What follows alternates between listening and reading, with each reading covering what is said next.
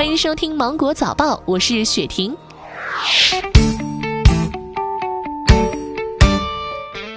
在应对新冠肺炎疫情联防联控机制，二十号举行了新闻发布会。住建部副部长倪虹表示，企业可按规定申请在二零二零年六月三十号前缓缴住房公积金缴存，此期间缴存时间要连续计算，不影响每个职工正常提取和申请住房公积金贷款。对于住房公积金贷款不能正常还款的，不作为逾期处理。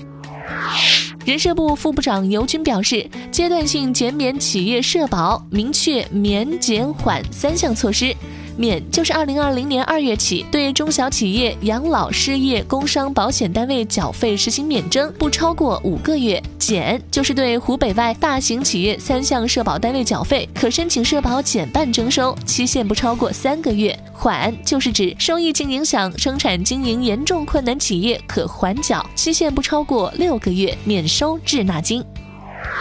财政部副部长余卫表示，养老保险制度运行总体平稳。截至二零一九年底，全国企业职工基本养老保险基金累计结余近五万亿元。这次出台的阶段性减费政策，预计养老金减收四千七百一十四亿元。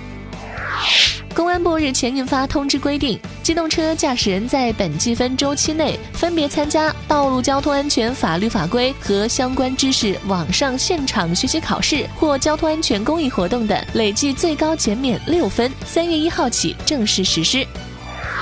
携程全球玩乐平台的统计数据显示，截至二月二十号，实施医护人员免票的景区至少达到了一千零六十七个，覆盖全国三十个省市、一百九十五个城市，其中五 A 和四 A 级景区达到了四百七十九家，占比超过百分之四十。对医护人员免费景区最多的十大省份是安徽、江苏、广西、浙江、山东、四川、广东、天津、云南和陕西。湖北省文化和旅游厅官网发布，援鄂医疗队员可携带亲属一名，五年内不限次免门票游览省内 A 级旅游景区。湖北省医护人员可不限次免门票游览省内 A 级旅游景区，时间为两年。日前，在世卫组织东地中海区域办事处新闻发布会上，世卫组织东地中海区域主任称，没有证据表明新冠病毒是实验室制造的，也没有证据表明新冠病毒是以生物武器的身份制造出来的。新冠病毒来自动物界。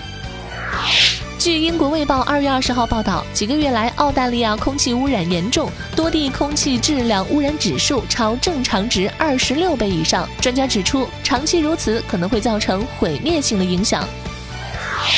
开窗通风会不会感染新冠病毒呢？对此，同济医院综合医疗科主任张存泰表示，病毒在空气中不会单独存在，它需要附着在某些物体上，如痰液、气溶胶等。空气中病毒不会长时间存活，室外空气经过稀释和流动比室内空气新鲜。即使空气中有病毒，通风也会将病毒稀释，致病率大大下降。何况空气中没有或者极少有病毒。